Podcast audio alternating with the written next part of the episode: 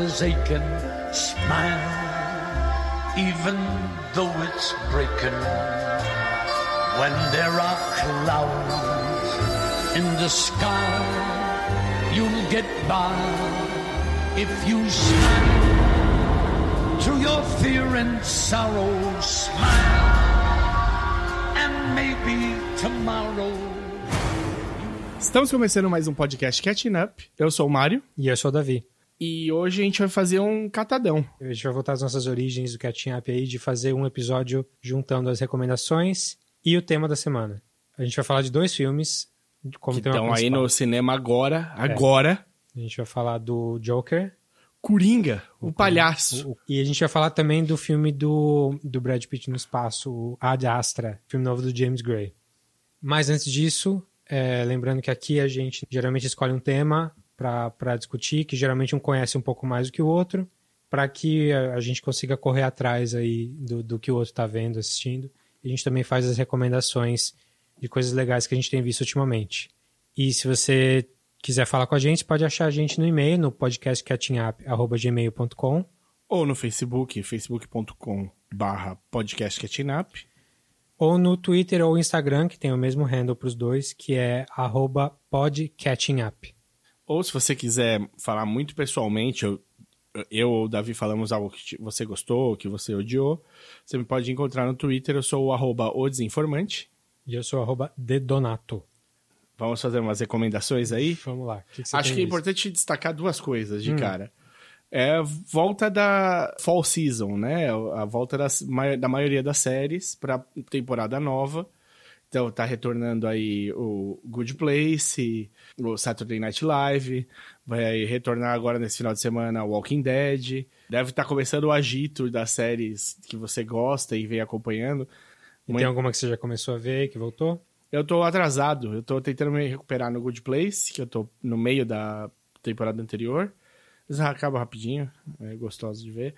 E tô tentando chegar na última, tô no meio da, da penúltima também, de Modern Family, que é uma cruz, né? É uma, uma, uma dessas coisas. você Já, já que eu tô aqui, eu vou até o fim, né? Eu acho legalzinha, é, é fofinha, não é uma série que vai mudar a vida de ninguém, nem nada. Mas a gente viu essas pirralhos crescer, sabe? Tipo, tá todo mundo agora. Que pirralho. Tem alguém da série do, do original ainda? No Modern Family, é todo Ah, mundo original. Todo mundo? Todo mundo original. E aí, tipo, os filhos cresceram durante os 10 anos. Eles todos são os mesmos. Então, tipo, eles tinham adotado uma menina que seria do Vietnã. Ela tá agora, tipo, uma pré-adolescente já, assim. É, é legal, é engraçado. Você vai fazer, você acompanhar isso daí. Mas é bobinha, né? Não, não muda a vida tal. Tem aquele esquema... É, é um formato semi-The Office, né? Em que tem entrevistas com, com, com as pessoas no meio do, do episódio, do nada. É interessante. Só pra dar um insight dentro da cabeça da pessoa na hora e tal. É, eu tô, tô acompanhando o Good Place aí. E é a última temporada. Eles já começaram chutando tudo? Hum, é, não, tá, tá mantendo. O ritmo. Cada episódio é muito diferente um do outro, no geral, né? Sim. Eles são sempre. Eles são muito inovadores, Inova- inovativos. sei É. lá. E tá mantendo, assim, nesses dois episódios que já passaram, tá no Netflix aí. E como é a última temporada, você tá Tá esperando. no Hulu também, viu? Tá no Hulu também. Tá no Hulu também. No Netflix, Netflix brasileiro e no Hulu americano. Tô achando excelente, tô adorando. O ruim é ter que esperar uma semana pra ver. Porque é uma série muito boa de fazer binge, porque ela é curta Sim. e ela. Enfim, as coisas acontecem, é legal você ver de uma vez. A minha esposa tá pensando em deixar, esperar. Pra ver no final. Mas eu não vou aguentar, não. Eu vou, vou ver toda semana. É melhor que no final também você já acabou. Você não tem de fazer tudo, né? É. Tipo, você já terminou. Sim. Voltou The Voice também, Davi. Ah. Você que é um fã do, dos realities de música, não? Super. É, e esse The Voice sem o Adam Levine, pela primeira vez. O que, que ele foi fazer? Gravar mais uma música do Maroon 5. Não, não sei. É que, é, sei lá, eu, eu achava incrível que o Blake e o Adam conseguiam estar em dois The Voices anual, assim, né? Porque é back-to-back que eles gravam quase. E fazer turnê, e gravar CD novo, e namorar e casar, e cuidar de filho. Então, sei lá como é que faz. Mas esse daí tá o Blake, a Gwen, a namorada do Blake, Gwen Stefani. Você foi a namorada do, do- Blake Shelton, incrível, aconteceu. E aconteceu no The Voice, eu acho, hein? Foi na vez anterior que ela tava. John Legend e a Kelly Clarkson, que é divertidíssima. É, eles seguram bem, sem, sem o bromance do, do Blake e do Adam, que era o que carregava mais a série pra, na diversão para quem assistia. Eu não faço seguram bem. ideia do que. Eu até sei quem são as pessoas, mais ou menos, mas faço ideia de The Voice, nada. Nada. Carson Daly, você Não. conhece? Sei quem é. É, ele é o Mas- apresentador. Ah, enfim, mas tá legal. Tá legal, tá legal. Sempre, é uma fórmula, eles vão sempre aprimorando a fórmula pra tentar deixar emocionante de alguma maneira. Então, tipo, ah, eles adicionaram agora o block, ah, não, eles adicionaram agora o steel, o, o volta de um artista, não sei o que lá. Eles vão tentando criar coisas. É tipo como se saísse expansão do The Voice, Uhum. com uma regra nova todo, toda DLC. temporada. É, um DLC. Mas é, eu sabia que você não, não assiste. você tem alguma dica boa pra dar, Davi? Olha, eu tenho, eu tenho um filme que tava esperando bastante, que é um filme que tá no cinema agora ainda. Uhum. De- Deve sair logo logo. Que é um filme de terror chamado Midsommar. O mal não espera a noite. Ótima tradução. Subtítulo, né? Porque é, É subtítulo, é é, Midsommar. Midsommar. É um filme é, do, do Ari Aster, que é o cara do Hereditário ano passado. Que é um belo filme de terror, uma, um belo, Filmaço. um belo, uma bela estreia. Na, na, é o primeiro filme do cara. E o cara já começa chutando tudo, assim. E o Midsommar, segundo filme, e, e saiu assim, tipo, no ano seguinte. Então o cara teve pouco tempo pra fazer.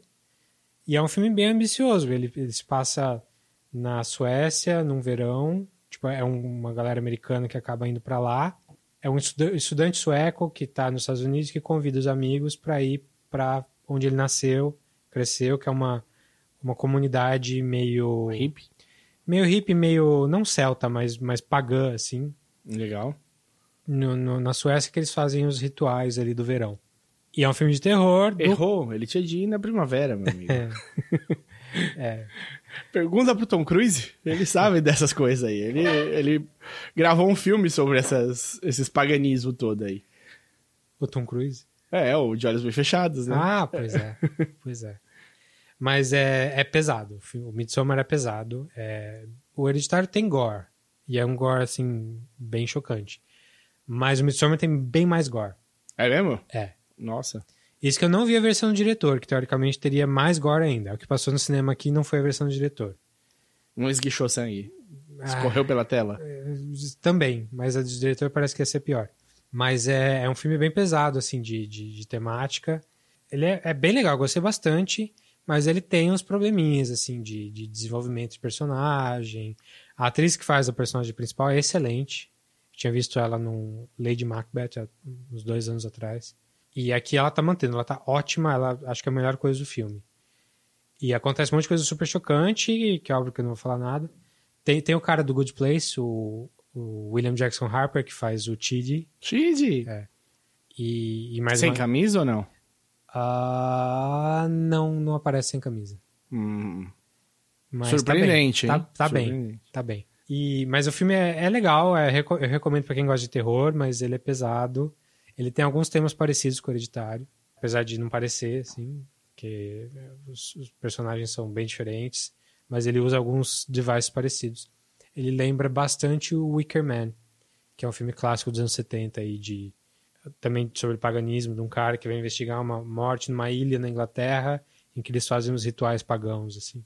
Mas eu recomendo, se você gosta de terror, se você tiver ok com gore, que é um filme que choca bastante. Mas eu achei o Hereditário melhor. No geral é melhor. Mais filme. É. Então, pra vocês que estão aí curtindo outubro, um spook Halloween aí de outubro, É. fica uma dica aí de um. Tá passando no cinema ainda, mas tá acabando.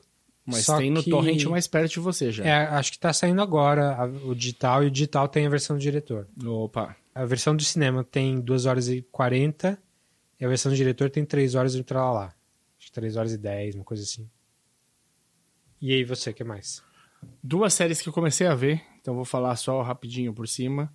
Uma é a série do Wu-Tang Clan, do Hulu, original. Quem, quem assistiu Straight Outta Compton é, e gostou, vai gostar do Wu-Tang Clan. É meio que a mesma história de origem. Você fala Vu? Vu. Eu falo, é Wu ou Vu? É Wu, Sei lá, eu é sempre Wu. falei Vu. Então, Wu-Tang Clan. É W, Americano. né? é, então, W é V, pô. O Wu-Tang Clan é um, uma das bandas seminais aí do rap americano, gigantesca, mil integrantes e, e é uma história meio de, é uma história de origem.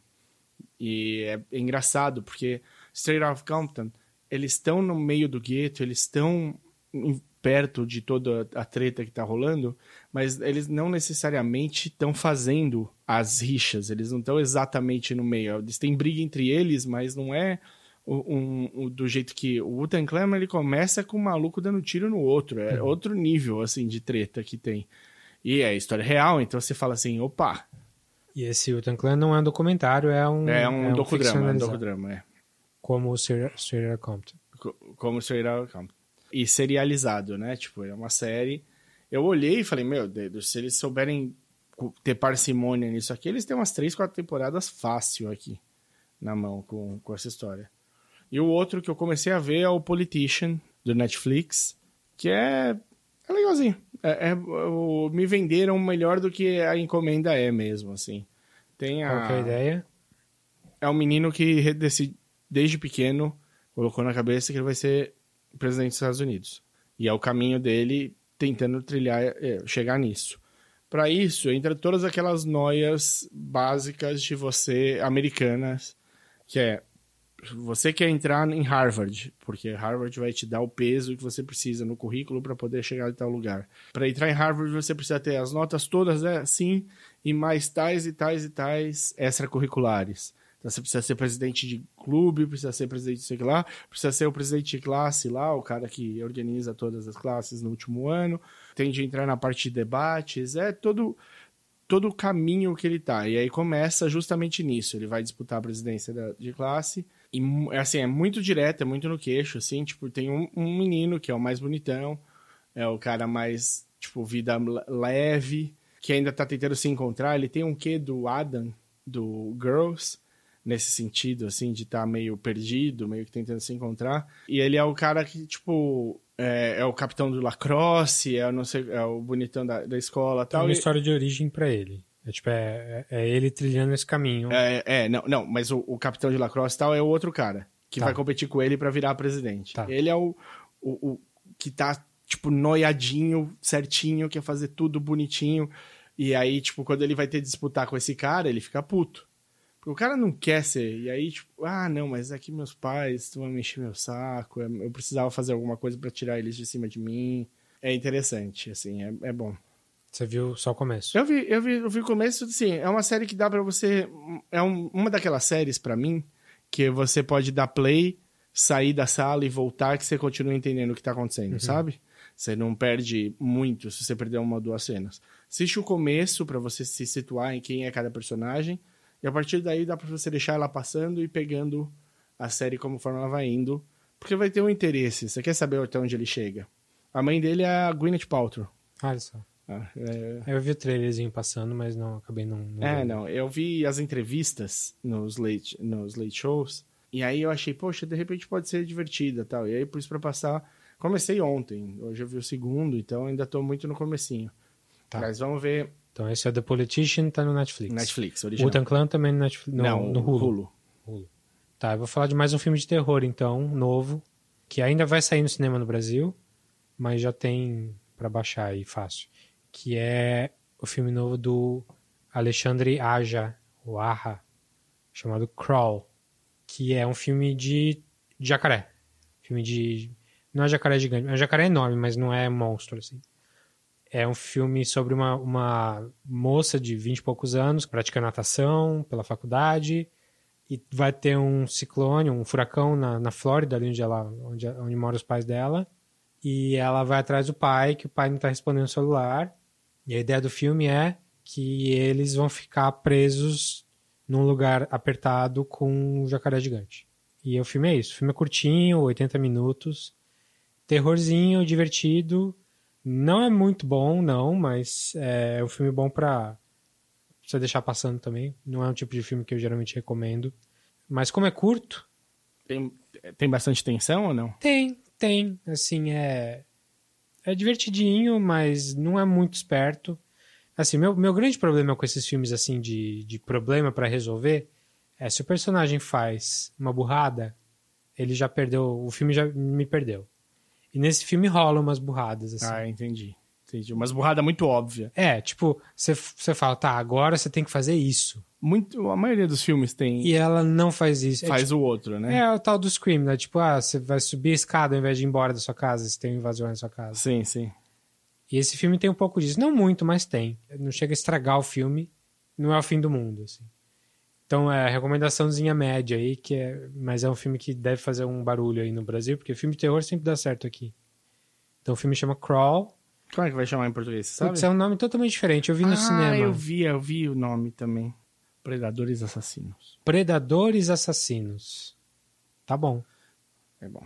Então, é isso aí. Tá... Vai entrar no cinema no Brasil agora, logo. É, deve- acho que já entrou. É, Acho quando sair esse episódio já vai ter entrado.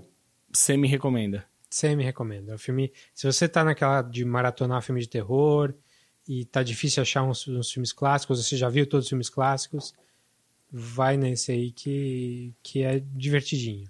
Tá. O que eu recomenda também Uhum. é o especial da Nick Glazer pro Netflix. Certo.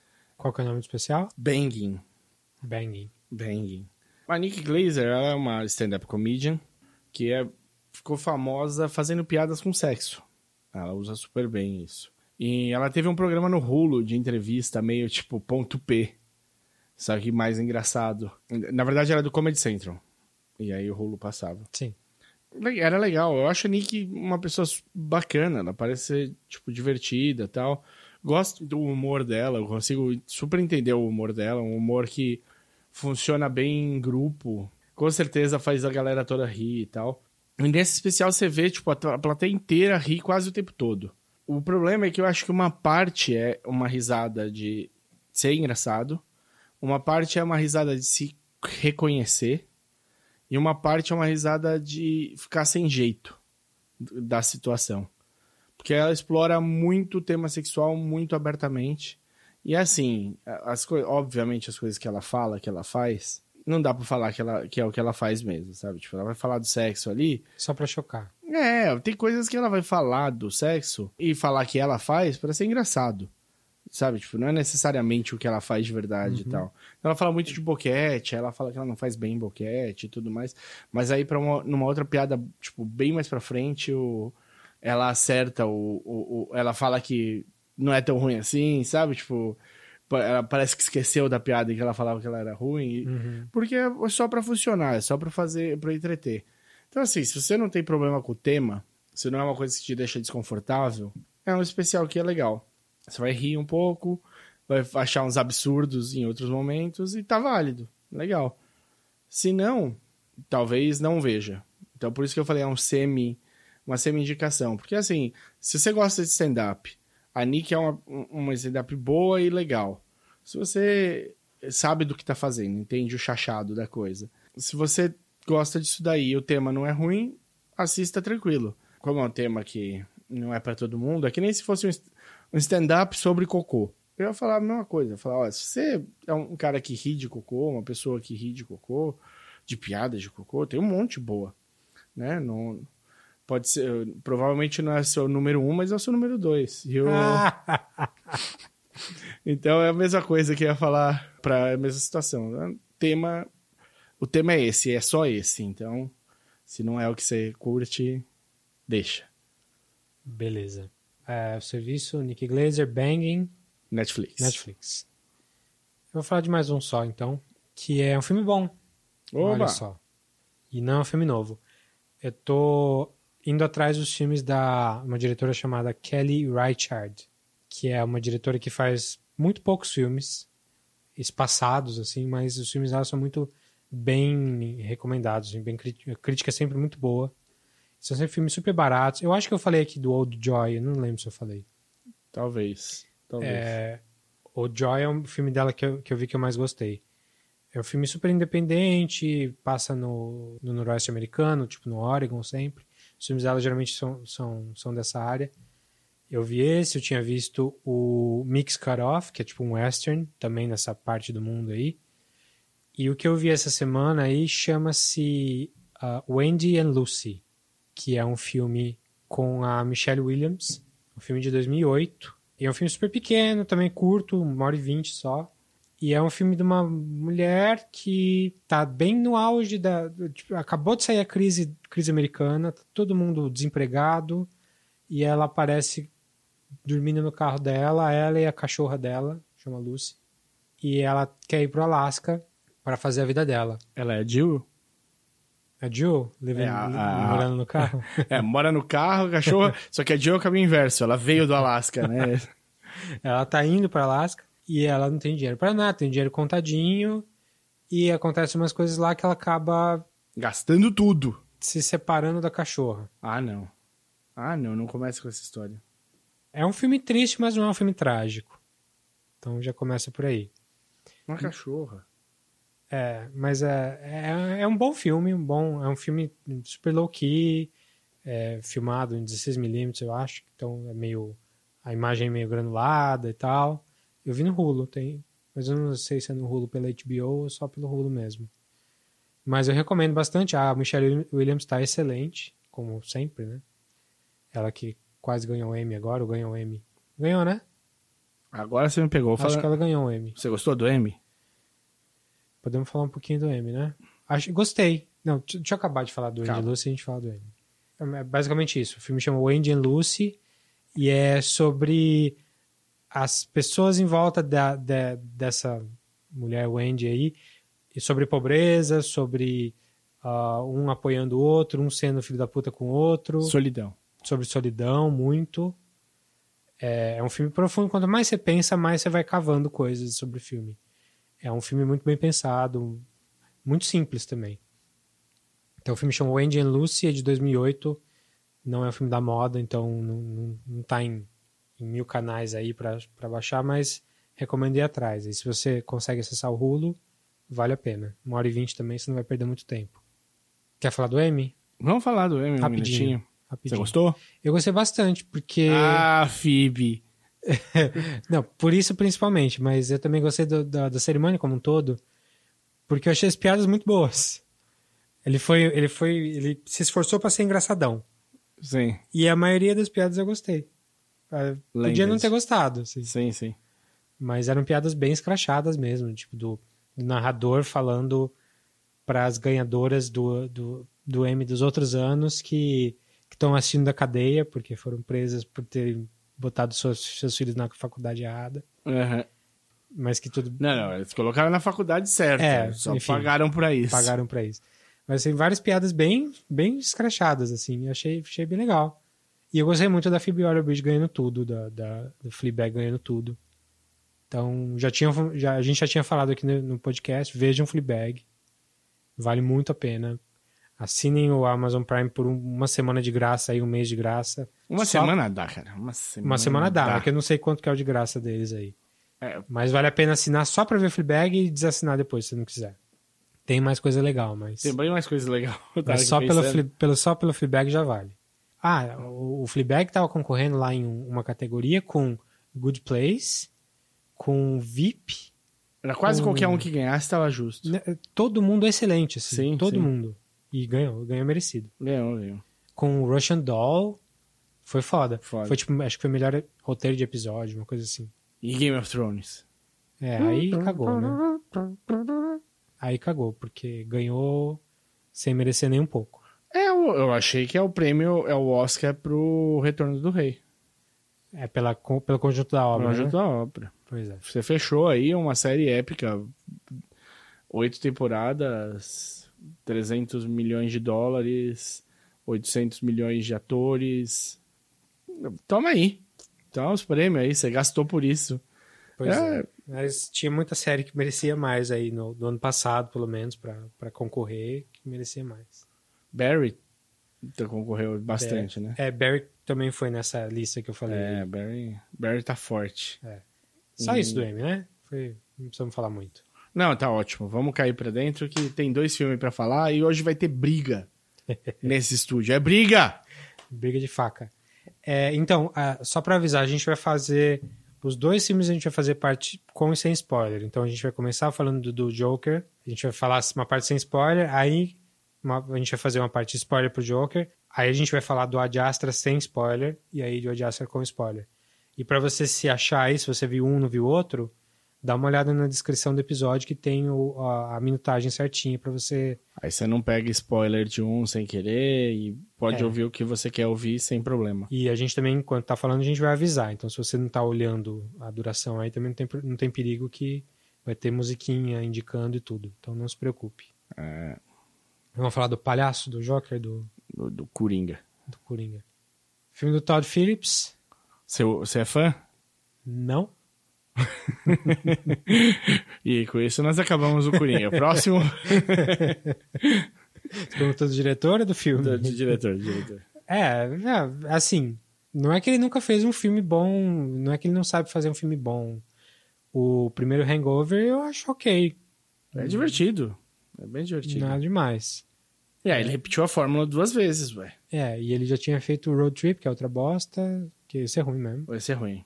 Enfim, o cara só faz filme de comédia escrachada, e aí ele resolveu fazer, ele conseguiu aí da, da Warner, da DC, pra fazer o Joker. Conseguiu, acho que o grande grande projeto dele, provavelmente. Não, não sei se vai ser o projeto que vai mais dar dinheiro, porque, tipo, o Hangover, Hangover deu pelo todo o dinheiro de do Deus, mundo pra ele tá- podia ficar dormindo em casa. É.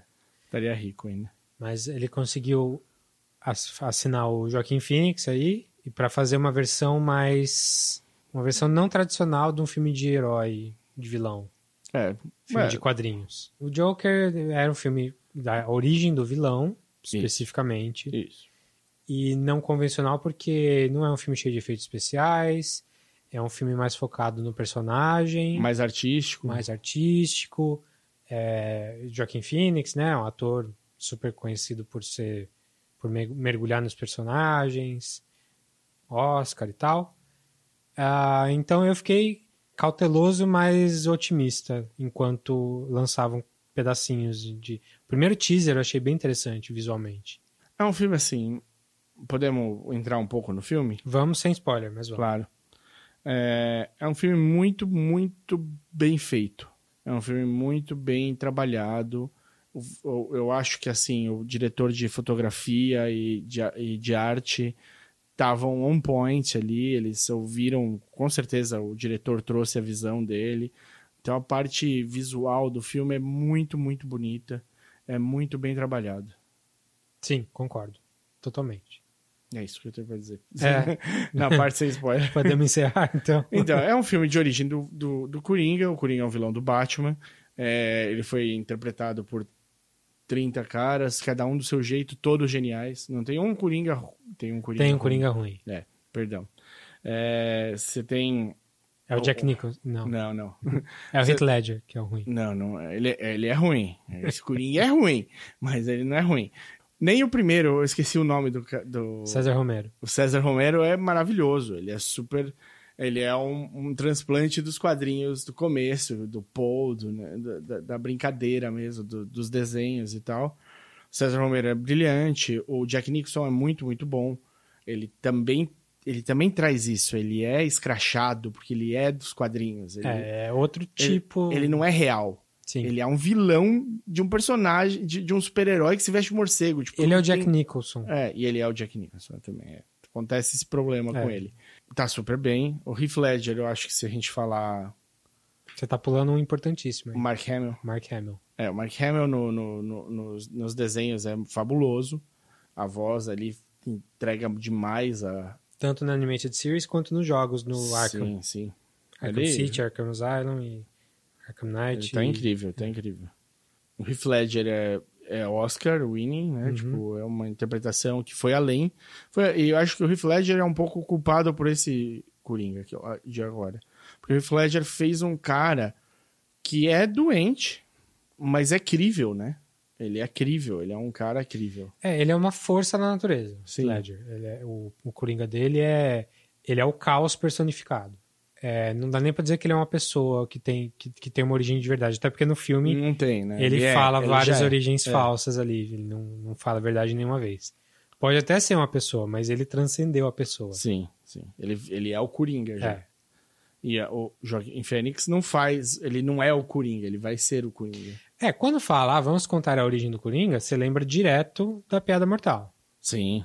que é uma obra seminal do Alan Moore, Quadrinho. de quadrinhos, e que Pesada. que Pesada. Mudou um pouco a, a constante do- dos quadrinhos do Batman, que mudou os personagens. Ele tem um, um peso e não era nem. Talvez não era nem pra ser tanto, né? Porque é fora da continuidade, é, uma obra. é uma graphic novel é, separada. separado e ele mexe na continuidade do personagem. E é excelente. E aí, quando foram aparecendo teaser desse filme e tal, eu, eu fui falando, poxa, acho que eles vão ir por esse caminho aí do, da piada mortal. E é e não é, né? É, e não é. É, aí, aí- aí talvez a gente tenha que entrar um pouco em spoilers. Não, é- talvez não. Assim, a ideia da piada mortal é que o cara que faz o Coringa é o mesmo nome? Não lembro. Arthur. Não, acho que não. Acho que não lembro. Desculpa aí quem, quem é fã. É um cara normal. Ele é um cara normal que tá se vendo numa situação cada vez mais difícil, se envolvendo com pessoas cada vez mais problemáticas, e aí uma hora ele estoura. O Coringa do filme, do Joker agora, não é bem isso. Ele não é uma pessoa. Ele ele é uma pessoa doente, ele é uma pessoa que você se identifica com ele por outras razões. Já entrando na polêmica aí, ele é praticamente um incel e tudo que vem em volta disso. É um cara que tem uma doença mental e que o Estado não está provendo direito, e a sociedade não, não, não, Ele não tem nome na piada mortal. não tem nome. Não. Tá. Ele é um engenheiro químico que eh, desiste da carreira para virar stand-up comedian. Sim. Então tem algumas coisas, algumas semelhanças com a Piada Mortal, mas o cerne do personagem é diferente. Eu acho que é, é isso que eu, que eu falei. No Piada, na Piada Mortal, ele é uma pessoa normal, como eu e você. No Joker, ele é uma pessoa doente. E tudo que vem dele, e tudo que acontece no filme vem a partir daí. Ele é uma pessoa em que a sociedade não conseguiu prover o suficiente para ele. E aí ele estoura. Isso acho que não, não precisa nem dizer que não é spoiler, certo? Não, todo mundo sabe que ele vai ser o Joker. É. Em algum momento da trama, ele é o, ele assume a persona. Então, é uma história de é que nem o Homem de Ferro, no, no filme do Homem de Ferro, ele não começa o Homem de Ferro, mas Sim. ele vira o Homem de Ferro em algum momento. Então, Então tá. Você achou muito ruim, médio ruim? O filme é- é muito bom. Ele se propõe a te deixar desgostoso, inquieto, e ele consegue fazer isso muito bem. Você fica com uma sensação de que alguma coisa está errada o tempo todo no, no filme.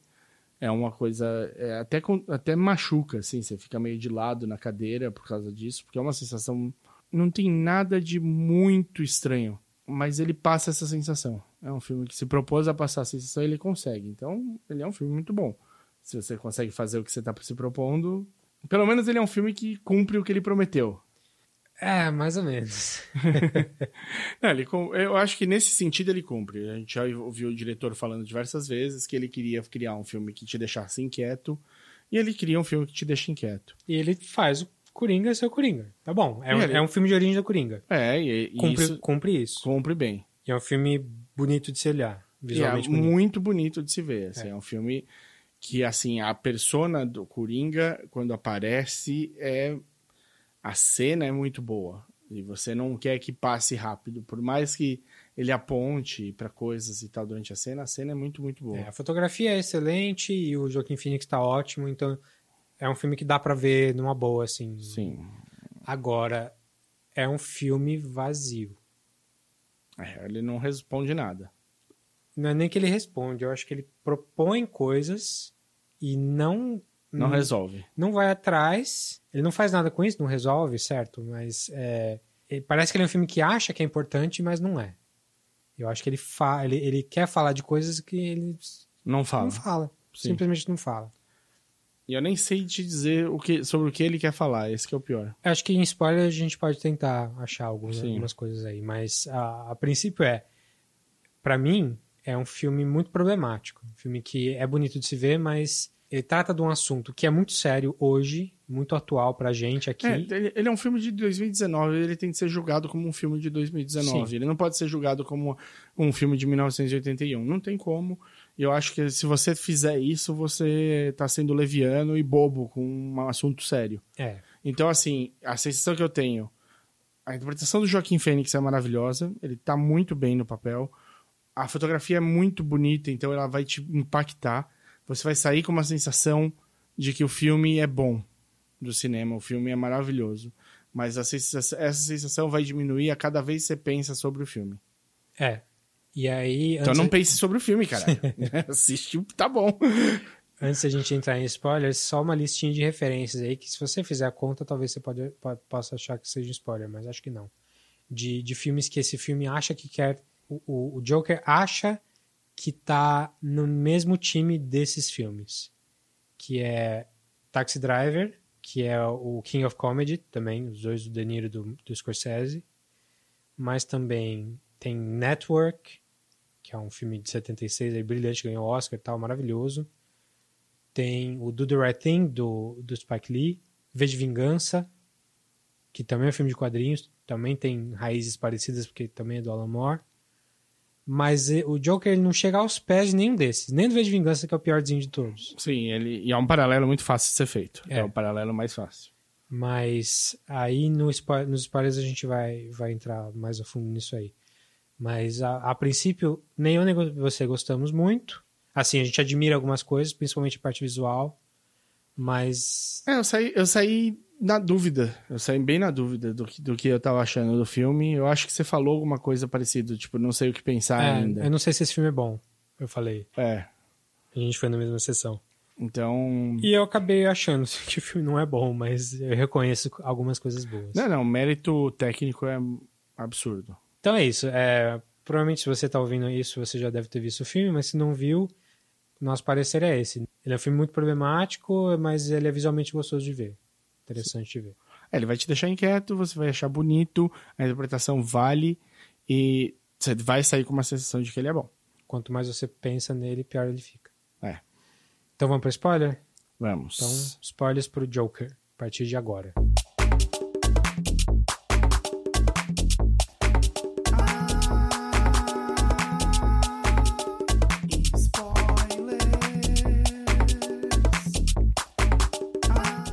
Eu acho assim, é o que eu falei.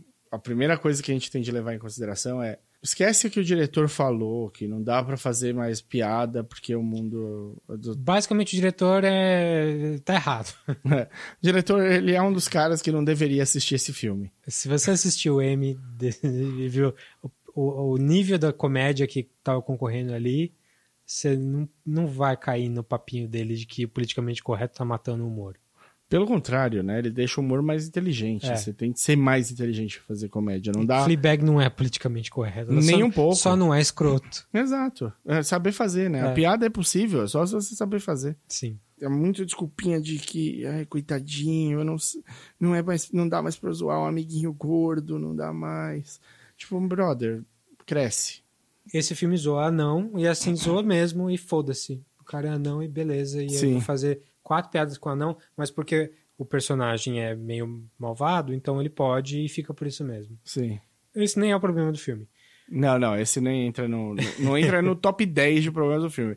É, é- é capaz de eu ter rido com alguma piada ainda, que, dependendo. Eu não lembro delas, então não vou dar. Tá, é, é um incel. O Joker é um incel, mas ele é um incel sem manifesto. Cara, é, mas é problemático isso, é muito problemático, porque indo direto ao ponto, já que a gente foi na jugular do problema principal, ele começa a te dar um. Não, olha só, ele até tem uma namorada, né? Ele põe uma, uma menina lá, e assim, a situação com a menina é absurda, mas tá acontecendo, você fala, beleza, tem louco pra tudo, vamos lá, né? E, e, assim, mesmo tendo algumas sequências em que você sabe que é só na cabeça dele é, que tá acontecendo, e não é do filme, você não. Eu, não- eu, pelo menos, não parei pra questionar a namorada de verdade. Ah, eu, assim. eu, eu questionei um pouquinho, mas eu falei, tá, o filme tá levando que esse relacionamento existe. Tá bom, vamos lá. É, então, eu, eu, Até. eu questionei assim, tipo, ela bate na porta, fala, "Cê- você que tava me seguindo, ele é. Aí eu falei, putz, ele apanhou agora. A hora, É, que, a hora que eu vi essa cena, eu falei, esse filme foi escrito por um homem. o- eu- aí ele não apanhou, É. e eu, e ela deu um sorrisinho, é, e ele chama ela pra ver a comédia. Eu falei, tá, isso tá estranho. Aí ele sobe pra fazer o stand-up, finalmente. E ele começa todo errado, o stand-up. E aí a, a cena seguinte é ele indo comer com ela. Deu certo. Ah, eu falei, pô, deu errado, deu certo, mas que estranho, né? Ele começou daquele jeito todo bizarro com ela na plateia. Sei lá, e ela tá de boa com ele agora. Bom, tudo bem. Deve ter dado certo. Aí ele se vê na TV, e foi um fluke, né? Ele deu tudo deu errado, ele tá sendo zoado pelo Robert De Niro lá. Ele tá sendo zoado na TV, então a menina não gostou. Então a menina não existe, não é possível, sabe? Tipo, é- essa é- é- ali a coisa tipo foi pro vinagre de vez pra mim. Mesmo assim, o- Isso não é ruim. Não, não é, não é, não é. É, de fazer um É. personagem assim, a, a- ilusão que ele tem. O problema não é o personagem. Não, não, é que o isso problema vai é no- o filme. É que isso vai num, num ponto crucial, né? Tipo, o- o- os incels, além de toda a cultura em que eles ficam se... Incel pra, pra gente tá colocando, é um... São os caras que entraram atirando no colégio em Marília, são os caras que é, atiram na maioria dos colégios dos Estados Unidos, o- o- os moleques que são frustrados e que acham que eles têm direito às coisas, eles estão, tipo, mais inteligentes, eles estão, eles têm uma, são muito mais perspicazes, como é que ninguém nota eles, e eles ficam se relacionando só, cada vez em buracos mais profundos da, da internet, e, vo- e- e ali eles montam teorias da conspiração mil, um monte de besteira, a maioria das zoeiras que chegam é, pra gente começou num buraco desses e vem vindo e acaba virando um meme. E isso deixa os caras mais felizes ainda porque eles estão sendo de- bem ou mal eles estão lançando cultura pro resto do mundo. E aí eles é uma, é, são algumas pessoas que querem ser exaltados de alguma maneira. E, e o laço que completa isso tudo é que eles se sentem compreendidos e eles o, todo o amor que eles querem dar para alguém não essa pessoa não quer receber deles. Sim. e eles se frustram terrivelmente. E eles não conseguem entender que a pessoa a pessoa pode ter as próprias vontades e tudo mais. Ela- eles acham que a pessoa é completamente errada. E a maioria das vezes isso leva a uma sequência de tiroteios. É, a maioria das vezes que a gente fica sabendo. fica né? sabendo é. Isso. Não, deve ter muitas outras que não acontecem ou que chegam perto de acontecer e não acontece e as que a gente fica sabendo são as que viram número É, tem, tem um amigo meu que não comprou essa ideia do incel aí, dessa, é, de que o Joker é um incel. Que ele acha que é um filme mais sobre um doente mental, uma pessoa com problemas, problema- e que a sociedade não, não consegue prover para ele. É um filme praticamente de esquerda. É um filme que o Estado não provê e é por isso que acontece o problema. E eu entendo esse lado dele. Acho que dá para ver por esse ângulo. Assim, Claro. mas Não é, não é só isso. Eu acho que dá para colocar ele como incel, não porque ele seja anti-imigração, não porque ele não ele seja tenha ódio de mulheres especificamente, porque não isso é- nem aparece não é isso. Não, ele, não. ele ele se diz apolítico no filme. Ele Sim. fala que ele não tem política, o que é um absurdo. A gente sabe que isso é um absurdo. Só que o filme não trata isso como um absurdo. O Sim. filme concorda com ele. O filme acha que realmente ele não é político sim que realmente ele só tá explodindo. Que são os ricos que são o problema. Tipo, o filme não questiona essa questão. Seria muito interessante se questionasse. Tipo, ah, ele tá dizendo que ele é apolítico, mas claramente ele é político. Tudo, todo esse discurso que ele tem é um discurso político. Quando ele mata o cara na TV, isso é um discurso político. Claramente. Pode não ser esquerda, direita especificamente, mas é política. sim Então, a- o filme ignora isso totalmente e passa por cima disso. Isso já, esse acho que é o grande problema do filme. O filme acha que tá dizendo uma coisa e não tá. O filme não é esperto do jeito que acho que é. É, eu, vejo três problemas sérios. Assim, um- uma coisa eu tenho de exaltar e eu não exaltei, eu que deveria ter falado antes, vou falar agora, porque é, é super válido. Ele faz muito bem as perturbações mentais. Muito, muito bem. Quem tem algumas das, das ansiedades, das depressões que ele tem e tudo mais, vai se ver no personagem. Ele interpreta muito, muito, muito bem. E isso é um tema muito, muito espinhoso. Quais são os problemas que eu vejo? Um, pra mim, quando você fala, ah, talvez não fosse em céu. Não, é tipo a narrativa em céu inteira. Ele não tem a mulher. Ele não tem. Além dele não ter, Ela acha ele creepy, ele ela acha entra. ele creepy e ele vai e mata ela. Sim, é- é aí que, que assina o incel. Sim, Porque ele faz uma violência contra alguém que não é um rico poderoso, não é alguém que tá tirando alguma coisa dele ativamente. sim. Pra ele, acho que é, é, tá tirando a oportunidade de ter um relacionamento com ele. Isso é claramente uma opinião em céu. Sim, e aí depois ele vai ter o nome exaltado na rua. É. Ele vai lá. Segundo problema do filme, ele quebra completamente a tônica do Batman e do Coringa. Completamente. Coringa passa a ser o, o, o herói dos pobres. O que faz o Batman automaticamente ser o herói dos ricos, cuzão. É, isso seria uma ideia interessante num filme que tivesse a. O Batman. Não, não talvez. Mas de, que, que tivesse a presença de espírito de explorar isso, porque isso não está explorado. Sim, sim, mas no final é isso, aquela fanfarra, as pessoas com a máscara, é todo porque mundo... Porque Batman fascista, Batman defensor da, do status quo, a gente já viu Já isso, viu, né? sim. Tudo bem, é legal, vamos explorar isso? Vamos. O filme não explora isso. Não, e o filme não explora o, o, Coringa herói dos pobres, É. ele só joga isso no fim, tipo, é a transformação que tem. Os pobres todos estão na pior condição que Gotham já E esteve. não são só os pobres, né? É todo mundo, menos os ricos. Exato, é todo mundo menos os ricos. É o, o herói E- do povo. São todos os homens. Não, não Na tem rua, mulher é, ali. na rua é um absurdo. Na rua, essa cena final é ridícula. É. É também, assim, riots, assim, no geral, é, não tem muita mulher. em 81, não sei, eu não sei. Eu, eu vi riots, tipo, com mulheres na rua queimando sutiã 10 Ah, anos não, antes. mas aí então, é outra coisa, né? Não é saque. Tá. Não é violento. Não é violência. Não é... Mas tem, enfim, aqui no Brasil teve e tinha mulher também. A menina jornalista tomou um tiro de borracha no olho e tal. Isso hoje, mas você quer voltar lá atrás? É. A, a nossa ex-presidente era da Guerrilheira. guerrilheira. Ela... Tá, mas aí o filme pode questionar esse tipo de. Pode colocar um, um personagem que é se torna mal e acaba mal no filme e não é necessariamente uma tragédia? Pode. Taxi Driver é isso. Exatamente isso. E Taxi Driver também gerou problemas, tanto que ele inspirou o atentado ao Reagan anos depois. Não dá pra você. É difícil.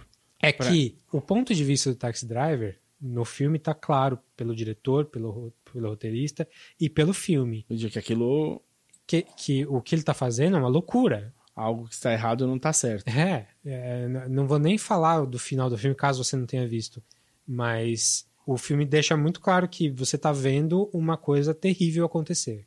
No Joker, quando ele mata o Robert De Niro ali, é chocante, é chocante, mas o filme meio que tá do lado dele.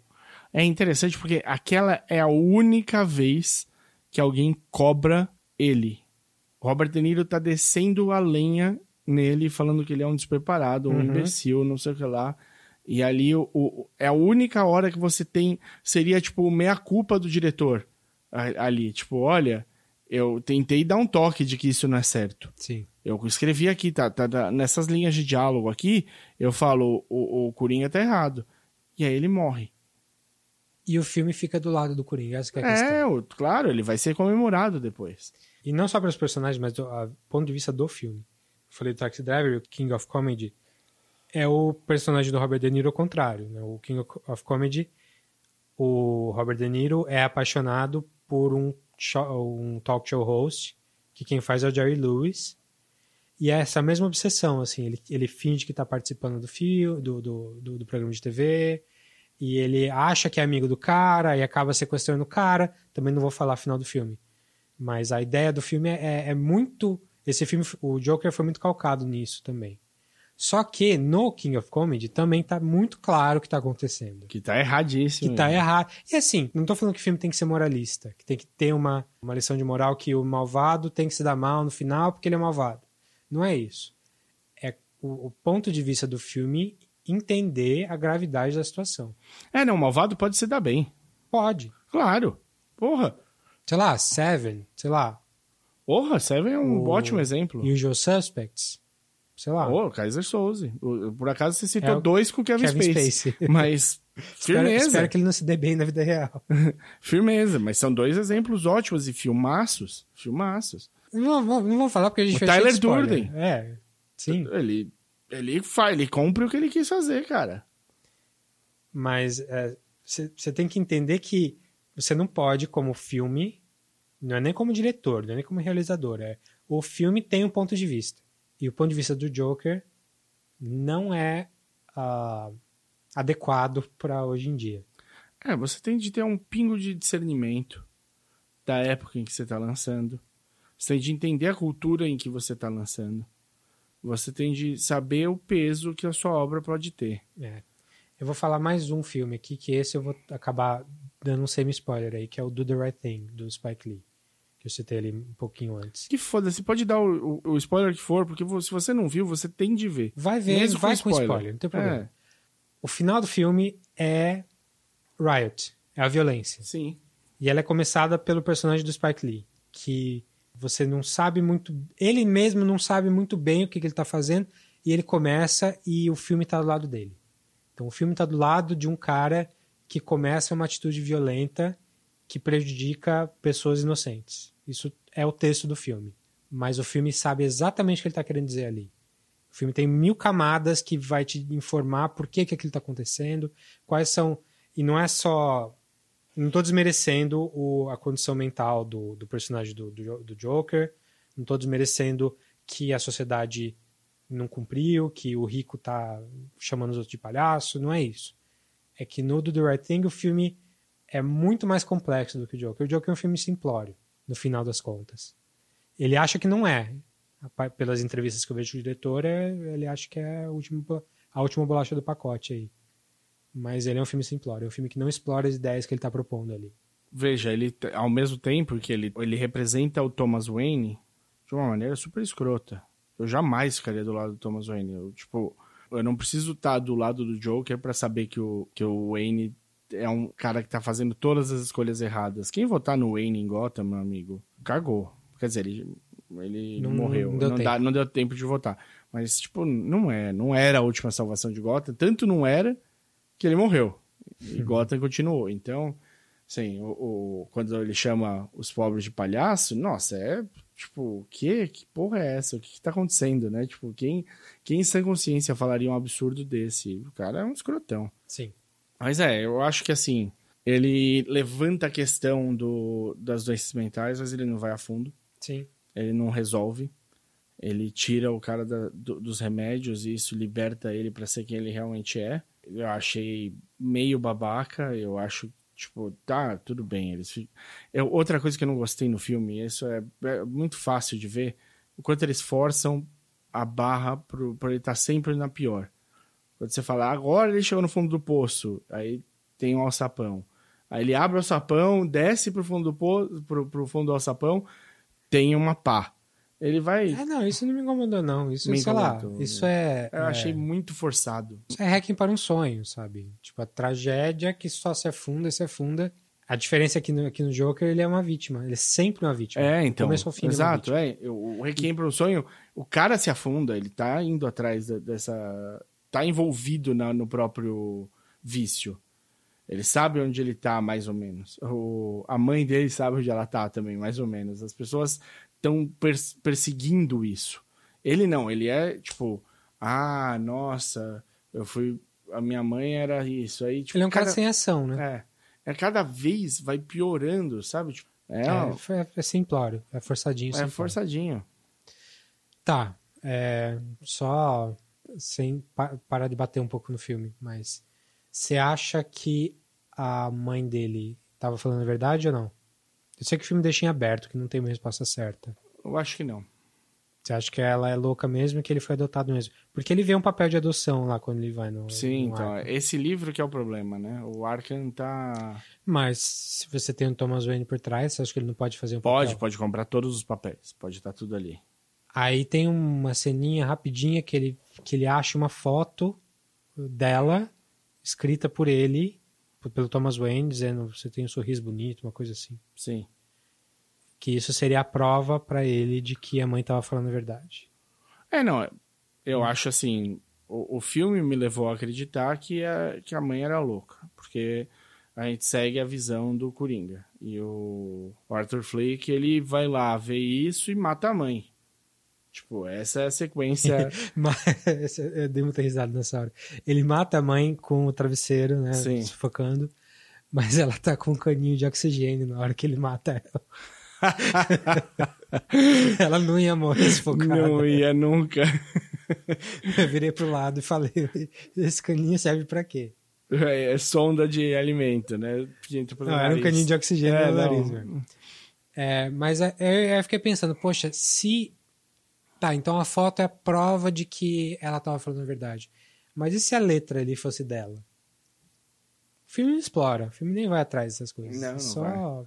Eu acho essa é uma dúvida interessante de, de, de se discutir, mas que poderia dizer mais da mãe, mais do Wayne. Eu e as duas possibilidades são existem. sabe? Eu gosto muito da atriz que faz a mãe dele. Ah, é do Six Feet Under, excelente. É, Francis Con Con Conroy. É. Isso. Eu- American Horror Story. Hum, acho que não, não sei. Eu só vi a primeira temporada. Ela não é a, a faxineira da primeira temporada que vira ruiva? Talvez. Ela é a mãe da família do Six Feet Under, pra Sim, mim. sim. Sempre vai ser. Ela é ótima. Não, ela é muito, ela é muito boa e ela se convence exatamente nesse tipo de papel também. É, É. Um, um papel que ela faz muito bem, de tipo, na linha da loucura ali. Ela fragilidade com. E não dá pra saber. Não dá. Sim. É uma, essa é uma proposição interessante. Eu, só de você saber que é possível que o, Wayne, que o Thomas Wayne tenha modificado todos os papéis e descreditado ela, é ótimo. Pois é. Então é isso do Joker? Acho que sim. Eu acho é um filme que se leva a sério e esquece de aprofundar temas importantes. É. Ele não tá preparado para as consequências dos próprios atos. É, eu acho um filme, assim, sendo moralistão, assim, eu acho um filme perigoso. Pra hoje em dia. Eu acho que a, a gente ainda vai ver um. Ah, a Marina terminou falando vai dar merda. É. Do meu lado tinha um cara que saiu achando obra-prima. Obra-prima. Ah, eu tô vendo muita gente chamando. Maravilhado, maravilhado. Eu acho assim, é um filme legal, é um filme legal no sentido de que ele te deixa é, angustiado boa parte do filme, tipo, meio cringe, assim. E ele é muito bonito artisticamente, ele tem uma interpretação muito, muito boa de um cara que estudou muito bem pra fazer o que ele tá fazendo. Porra, três coisas que você Já segura um filme. já né? segura um filme, acabou. O problema é que ele não quer ser só isso, ele quer ser mais que isso. E a hora que ele dá esse passo, ele tropeça. É, eu falei do Network e acabei não, não, não esmiuçando aqui. Um filme excelente, assim. Se você nunca viu, corra pra ver. Mas é um âncora de TV de um, um canal local. Não lembro se ele é local, pra falar a verdade. Mas enfim, é um cara que tá tão frustrado. É nessa época também, 76, é bem é contemporâneo nessa, no- do Joker aí. A cidade também tá toda cagada, assim, violência, política. Ele é um cara tão frustrado, tão frustrado que uma hora ele surta na TV. E ele fala, ele tem um discurso famoso que ele fala: você tem que. É um discurso grande, tá? É, as coisas estão ruins, as coisas só estão piorando, e você tem que chegar pra frente da pra janela e gritar: I'm mad as hell and I'm, I'm not gonna take this anymore. Uma interpretação super foda que ganhou o Oscar. O cara morreu antes de ganhar o Oscar, ganhou o Oscar. I don't have to tell you things are bad. Everybody knows things are bad. It's a depression. Everybody's out of work or scared of losing their job. The dollar buys a nickel's worth. Banks are going bust. Shopkeepers keep a gun under the counter. Punks are running wild in the street, and there's nobody anywhere who seems to know what to do, and there's no end to it. We know the air is unfit to breathe, and our food is unfit to eat. We sit watching our TVs while some local newscaster tells us that today we had 15 homicides and 63 violent crimes, as if that's the way it's supposed to be. We know things are bad, worse than bad. They're crazy. It's like everything everywhere is going crazy, so we don't go out anymore. We sit in the house, and slowly the world we're living in is getting smaller, and all we say is, please, at least leave us alone in our living rooms. Let me have my toaster and my TV and my steel belted radios, and I won't say anything. Just leave us alone. Well, I'm not going to leave you alone. I want you to get mad. I don't want you to protest. I don't want you to riot. I don't want you to write to your congressman because I wouldn't know what to tell you to write. I don't know what to do about the depression and the inflation and the Russians and the crime in the street. All I know is that first, you've got to get mad. You've got to say, I'm a human being. God damn it. My life has value. So, I want you to get up now. I want all of you to get up out of your chairs. I want you to get up right now and go to the window, open it, and stick your head out and yell, I'm as mad as hell, and I'm not to take this anymore! E ele, e ele faz todo mundo falar I'm mad as hell and I'm, I'm not gonna take this anymore. E ele promete se matar no, na, em cadeia nacional. É, é, o filme é mais do que isso, mas esse é o, o- o centro do filme. E o Joker quer ser isso, ele quer ser o cara que chega ali e fala olha, tá tudo ruim, tá tudo ruim, tá tudo errado. E você, De Niro, John Carson, foda-se. Você é a per- personificação disso. É, você é um dos- uma das razões. Você tá rindo dos outros. Você tá rindo de mim, você me ridicularizou. Morra. Só que o filme não. é, o- assim, o Network, ele explora esse, esse assunto, explora os donos da, da, da cadeia de TV, explora a população. É, é- é um filme que esmiuça, assim, tipo, essa ideia de, de poder e de frustração, de raiva. E que o Joker não chega assim no chinelo, assim. não- é- é, o Joker quer ser o Howard Bill, quer ser esse cara, esse personagem, e não é. É, ó, eu sinto que assim, o Joker tem várias coisas que são legais, mas que a gente já viu melhor em outro lugar. Sempre. O tempo todo. E, bom, e, e aí eu entro nessa última coisa que é realmente ele ter noção das consequências que ele pode causar e ele não tem. Ele é um cara que está defendendo esse ponto desde antes do lançamento. E as pessoas estão falando para ele: olha, olha. E aí ele fala, Olha. não, politicamente correto. Você vê, ele bebeu em muitas fontes. O É. Davi aí trouxe um milhão de locais em que ele foi, foi buscar. Só que ele é pior do que todos. É. Ele tem muito mesmo do V de Vingança, é uma coisa que foi. Ah, não falamos do V de Vingança. eu- no final eu fui. Eu comentei. O V de Vingança é contra, é uma, é uma reação da sociedade contra o fascismo, contra um governo autoritário. O Joker é uma reação contra nada. É uma reação contra nada. É uma anarquia pela anarquia, porque os- É uma reação contra uma vida ruim.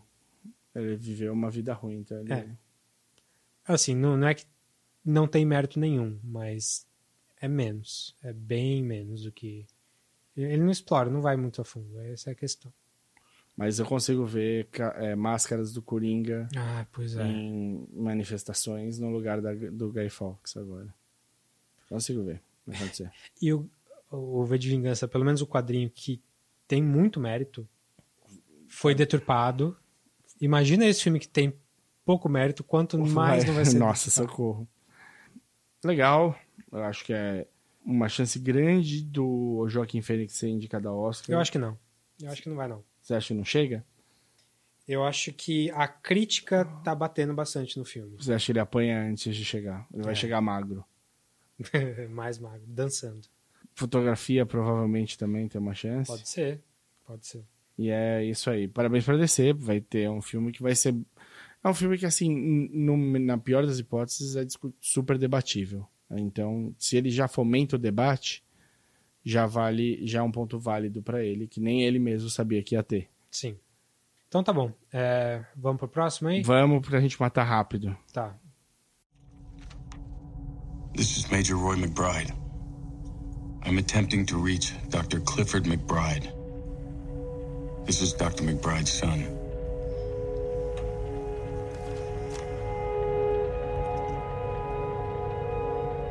Dad, I'd like to see you again.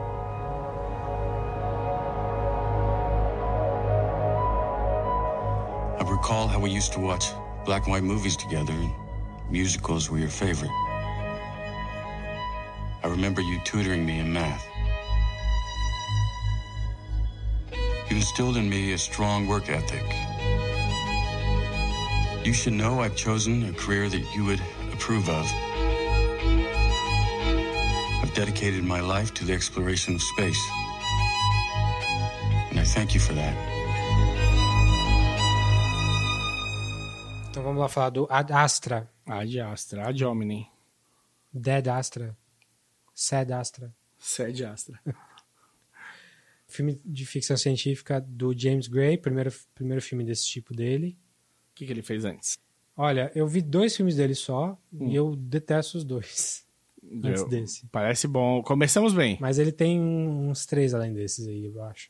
Ele, o, o que eu vi, o último que eu vi dele é o, é o último filme que ele fez antes desse, que é o Lost City of Z. Lost Zed, City of Zed. com o Robert Pattinson. Robert Pattinson, ele brilha? Não brilha. Que ele é um explorador, é baseado numa história real de um explorador que se perdeu na Amazônia e tal. Que é um filme que tinha tudo pra dar certo e é, caga. O roteiro é ruim, o roteiro tem muita mancada. É um filme problemático, assim, é um filme difícil. E eu vi um outro filme dele também que chama A Imigrante, que eu acho que foi o primeiro, o primeiro filme mai- maiorzinho dele, com a Marion Cotillard. fazendo uma imigrante de algum lugar da Europa que chega em Nova York nos anos 10. E é um filme que é pior do que a média dos episódios do Boardwalk Empire. Que era uma série boa. Série boa, HBO e tal. Mas, pô, um filme versus falando de um assunto que uma série trata, e a série trata muito melhor, muito mais interessante. Achei um filme sonolento, não gostei. Tem muita, muito crítico que adora, eu não gostei. Ele tem um filme com o Joaquim Phoenix também, é We On The Night, que eu não vi, e tem mais uns filmes aí que eu não Eu vi conheço. o On The Night. Não lembro, não lembro mais. Tá. Eu vi, mas eu vi. Enfim, é, o James Gray é um cara que até agora, tudo que eu vi dele não gostei. E eu me surpreendi porque a crítica geralmente gosta dele. E aí ele pegou um filme, fazer um filme sci-fi, futuro próximo, com Brad Pitt, com quês de filosofia, com quês de parte emocional, tipo, foi vendido como o próximo Interstellar. E dá pra ver, dá pra ver por quê. Dá, eu consigo entender onde eles acharam essa, esse absurdo. É aqui que vai rolar a briga de faca, então. Aqui, rapaz. Eu, eu, eu- vou me segurar pra na- antes dos spoilers eu já não descer o pé, né? Tá bom, então eu já, já vou abrir dizendo que eu gostei muito do filme, me surpreendi. Eu sei que o filme tem alguns problemas e a gente vou tentar explorar eles antes que o Mario caia. Eu, eu Caia também gostei matando. muito do filme, eu indico pra quem tá com problema de insônia. Ah, então foi esse. Eu queria, eu queria saber se você odiou o filme ou se você achou meh. Eu achei meh. É, esse, é o, esse é o pior tipo de reação. Eu preferia que você tivesse odiado. Não, eu não entendi o propósito. Tá, tá bom. Então, só, só dando uma, uma premissazinha aí. É um filme no futuro próximo, deve ser, sei lá, 2080, uma coisa assim. Em que a humanidade está explorando o espaço, tem colônia na Lua, tem colônia em Marte. E o Brad Pitt é um cara que sempre quis ser um astronauta e acontecem uns problemas com a Terra, tem um surge de energia, né? um, Não, um pulso eletromagnético. É um... não, é de antimatéria. É de antimatéria, mas é, funciona meio que igual. Dá um pico, começa a ter picos de. Então, no Interstellar, o problema era que eh, o aquecimento global, não sei o que, e precisamos sair da Terra. Nesse caso, é mais uma coisa meio sunshine. é tipo, temos um problema sério acontecendo no sistema solar e precisamos investigar. E isso envolve o Brad Pitt e envolve o pai dele, que quem faz é o Tommy Lee Jones, que é um astronauta condecorado. É um grande herói da, dos astronautas, é o cara que a maioria das pessoas look up to. É, os, olha, É o Neil Armstrong da época. É, é quem foi mais longe. É. O cara que foi mais longe morreu cumprindo os desígnios. A ideia é essa. Então, aí ele tem que ir nessa jornada e ele tem que confrontar a ideia do pai com, com ele mesmo. Então é um filme que vai, vai ser filosófico nesse sentido. Também tem a questão da exploração espacial e tal, da jornada. Então, lembra um pouco Interstellar, lembra, mas é, é outra pegada, assim. Eu tava com medo de ser uma bosta e eu me surpreendi porque não é uma bosta. Eu, eu gostei de muita coisa dele e principalmente eu gostei muito do world building da, de como que o filme vai sugerindo coisas daquele universo, que eu, eu acho que eu vou deixar para spoiler para falar, que eu Exato. achei É divertidíssimos. Assim. Uma boa, uma boa definição, gostei do world building. É um pouco, é a nossa realidade, mas um pouco mais pra frente. Você não precisa ir muito além, porque é basicamente como as coisas chegaram onde elas estão no, no filme. Esse é o world building. É da- saímos da onde estamos e chegamos aonde estamos Não, lá. mas tem, tem detalhezinhos, assim, tem coisa do tipo que, que o filme, ele só sugere, mas ele não, não, não tem uma reação, uma coisa, uma coisa causal. Por exemplo, é uma sociedade avançada cientificamente, ou seja, mais do que no, pouco mais do que a nossa, porque está no futuro, mas quase todo mundo é super religioso. Eles falam, eles rezam em tal hora, falam, o cara vai sair do, vai fazer o lançamento, ele, ele agradece ah, publicamente ao São Cristóvão que ajudou ele a fazer não sei o quê. Sabe, é, é uma coisa que você não, você não pensaria, não associaria com sci-fi, assim, com exploração espacial. E o filme usa isso umas três vezes, assim, tem uns três, três momentos ali que religião aparece. É legal, poxa, não é uma coisa óbvia, tá ali. E tem outras coisas que eu vou deixar pra spoiler mesmo, porque é bem. É, eu, tô, eu tô segurando aqui porque já esse episódio tá bom pra isso. Tá. Mas, bom, só então pra fazer isso daí, tem esse, esse problema acontecendo, no, é uma origem no espaço e tá afetando a Terra. É, e eles vão precisar lidar com o problema porque tá afetando toda a parte elétrica e eletrônica da, da Terra. Tem esses surtos de energia, picos de energia que desliga tudo, explode coisas e cria uma situação insustentável na qual eles vão precisar atuar. É tudo top secret, né? Todas as tem 30 camadas de segredos no filme, assim. É. Então, E o Brad Pitt faz esse cara que quer ser um astronauta, que é um astronauta, É um de certa astronauta, forma, né? e que é um cara super pragmático, é um cara muito frio, um cara muito distante das pessoas, muito solitário. E isso tem muito a ver com. O, isso, isso é muito importante pro personagem dele no filme. E é um papel que o Brad Pitt geralmente não faz. Assim. Lembra um pouco o Tree of Life, o papel do pai do Tree of Life. momentos. super paralelo com o Tree of Life nesse sentido. Então, a gente não quer dar muito spoiler aí, sem. A gente não quer é, ir muito a fundo por medo de dar spoiler. Então, acho que vamos, vamos entrar. Então, eu gostei bastante. Não amei, assim, eu acho que o filme tem problemas e eu quero até falar deles. Mas me surpreendeu e eu, eu tô colocando aí no meu top 10 da- do ano até agora. É, você vê que expectativa é uma porcaria. O, ele tava com expectativa super baixa e foi surpreendido. Falou, vale a pena a gente falar no podcast. Então eu fui com uma expectativa alta e fui surpreendido também. então ficamos aí nessa situação em que um colocou aí no top 10 do ano e o outro Já esqueceu qual é que é o. pre- prefere não ver de novo. Então tá, vamos para spoilers aí do Ad Astra.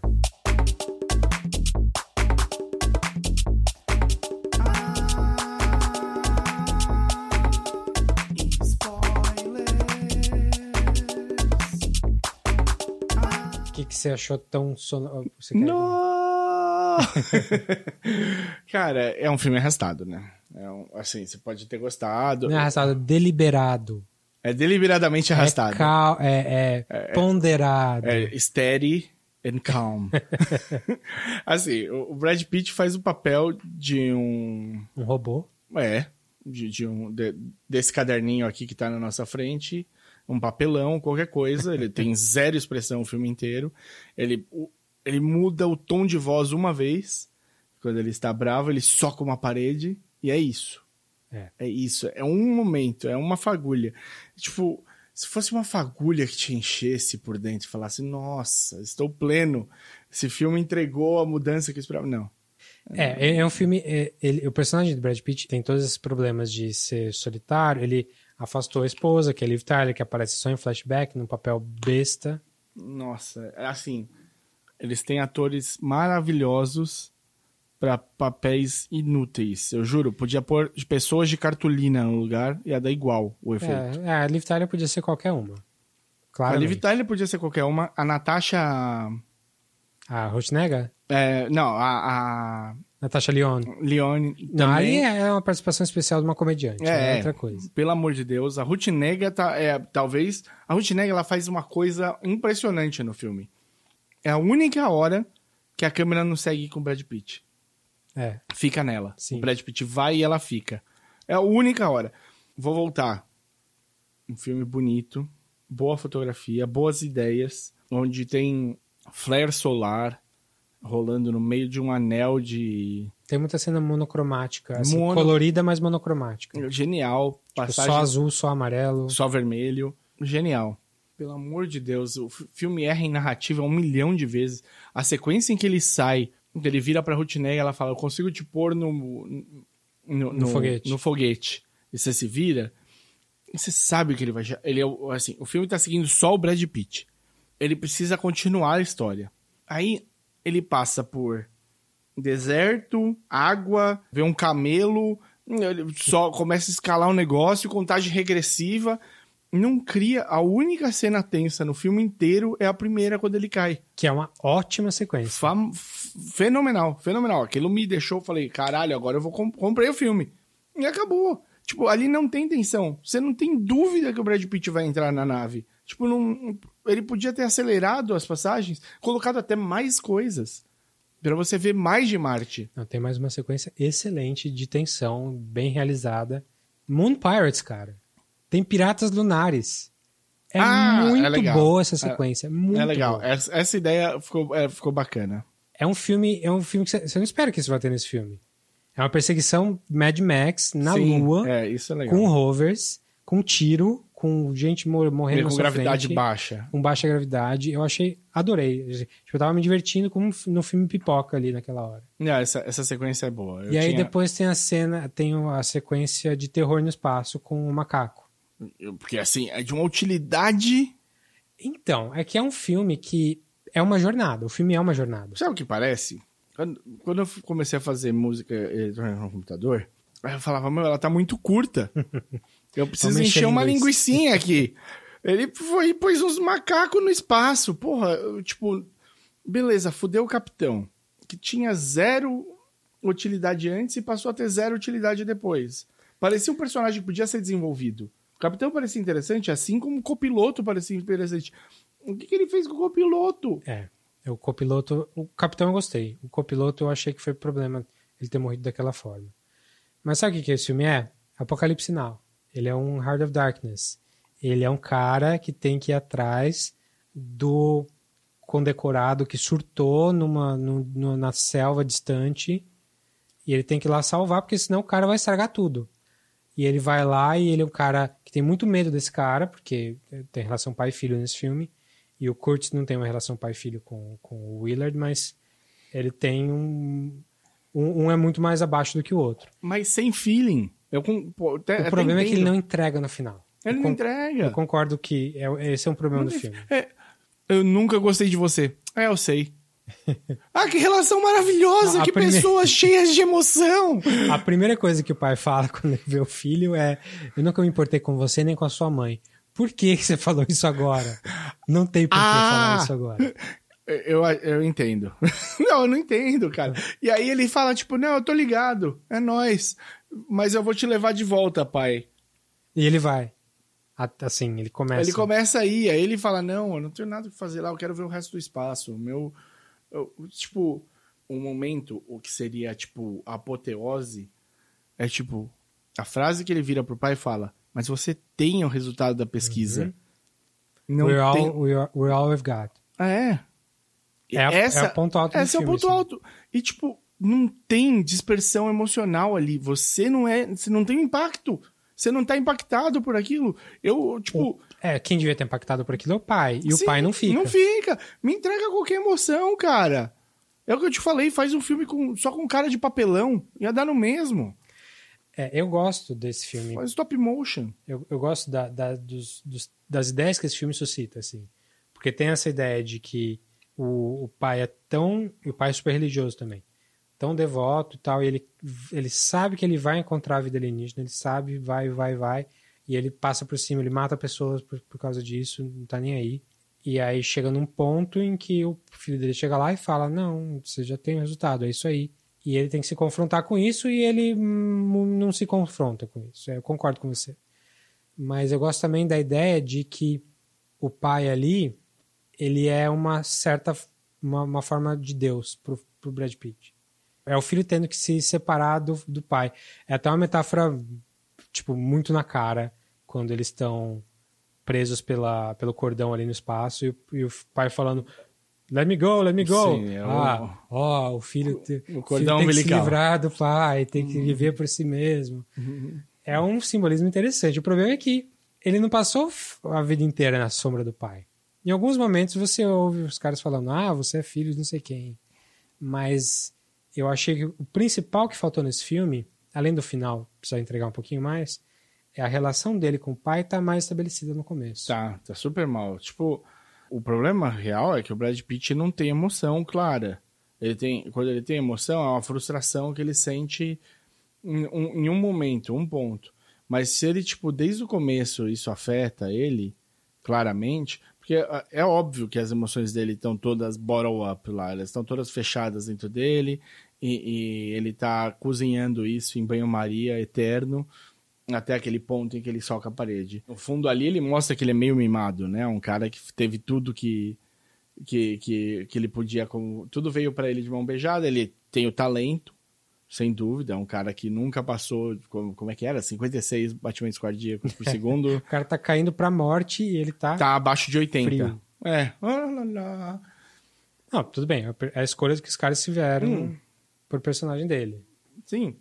Então, é- ele é um cara super preparado pra isso, fo- focado. Ele usa essa palavra bastante. Agora, você o- falta o desenvolvimento para aquela cena ter uma catarse. Não tem a catarse. Então você não, você não, você não fez o crescendo para aquilo entregar o que você precisa. É. O meu pai, ele analisou, é engraçado, eu sempre tenho, desde o Amor Além da Vida, Sim. eu percebi que tem, além do, do extrato social, de com quem você se relaciona, é, o momento da vida e tal, você tem leituras feitas pela idade que você tá e o quanto você já viveu. Pra mim, o Amor Além da Vida é uma porcaria. Eu assisti e falei, nossa, dos piores filmes que eu já vi. É o A Dreams May Come com Robin Williams, Esse, o Cuba Golding Jr. história do Richard Madison, que é um fodão de sci-fi. E, lindo, lindo. Aquela ideia dos quadros, da, da tinta. Meu, maravilhoso isso. Mas é um filme ruim pra mim. Eu juro por Deus, tá no meu top 5 dos piores. Eu gostei na época. E meu pai adorou. Adorou. E aí eu, tipo, entendi que a proximidade, como ele tá muito, tava muito mais perto da, da morte ali, ele já tinha convivido com a morte de certa maneira, ele tinha perdido uma namorada na frente dele, tinha todo um outro, um- uma outra relação, aquele filme acertou ele de uma outra maneira. Uhum. E pra mim não acertou de jeito nenhum, eu só achei um porre. E ele falou, ele gostou um pouco do Ad Astra. Ele achou arrastado, achou o Brad Pitt muito mais do mesmo ali, sem sal. Mas ele achou, ele achou um tema interessante no Ad Astra. Hum. E você vai entender um pouco mais do meu pai por causa desse tema. Ele falou: o filme mostra que nós estamos todos sozinhos. E o que Sim. nós temos é a nossa missão, o que a gente resolveu fazer com a nossa vida. Uhum. O Brad Pitt é sozinho do começo ao fim do filme. Inclusive, quando ele vol tá voltando pra, pra Terra, ele fala: Eu não vejo a hora de voltar pra casa pra perder um pouco essa solidão. Uma coisa assim, uma, uma frase que mostra que ele tá sozinho e vai continuar sozinho Uhum. porque ele é ele. Não importa que ele esteja com alguém. Uhum. Ele, vai, ele sempre vai ser sozinho. É, mas é, eu, eu- eu concordo com seu pai. É um filme sobre solidão também. Tudo que Brad Pitt faz, ele faz sozinho. Ele, ele pousa o foguete sozinho porque o cara foi um inútil. Ele, ele, ele precisa entrar na- no foguete sozinho porque senão eles não vão conseguir cumprir a missão. É tudo ele, ele, ele. Então, é, é, acho que seu pai tá. Não, sem dúvida. Eu acho que é um tema que tá ali. E aí você compara com a questão do Deus. É, então, Deus Sim. não existe, estamos sozinhos. Sim, é o que ele Que ele descobre no fim. É. E assim, quanto que ele tá sozinho por culpa dele também? Eu sei lá. Sim, claro. Ele, ele afastou a Liv Tyler. Sim, ele afasta as pessoas. E quando ele tem a chance de esticar a mão, ele não estica. É que o filme é muito bacana. E devolve a Liv Tyler no final. É, então, tem esse filme, esse é um dos grandes problemas. Não, não devolve. Devolve, ele tá lá tomando um café, ela entra pela porta. É, mas eles só trocam um olhar ali. Tudo é, bem, você fala, pode inferir. Eu, certo. eu inferi bastante. Pra mim, o pior é que ele não matou, mas ele causou a morte de três tripulantes. ali. Suave. Ninguém falou nada. Não, é. Eu. Me perdoa. Deixa eu fazer esse parênteses de um segundo. Isso acontece no Coringa também, de certa maneira. Tipo, quantas vezes o Coringa mata uma pessoa e que se fosse eu, em 1981, eu tava preso em seguida. Nada acontece Ah, que a feijoada. polícia de Gotham é uma bosta. Não acontece feijoada. Ele mata a mãe e o aparelhinho nem faz pi pra chamar ninguém. Isso eu tipo, eu falei, cara, ele pode ficar sentado do lado da mãe, olhando ela morta, quanto tempo ele quiser, cara. Vai não... pra casa de boa. De boa. A mãe morreu só morrida, sozinha. É, Tipo, bizarro, bizarro. Era, é- isso é uma, uma licença do filme que você tem de engolir pra continuar assistindo. Ok, ele matou e nada aconteceu.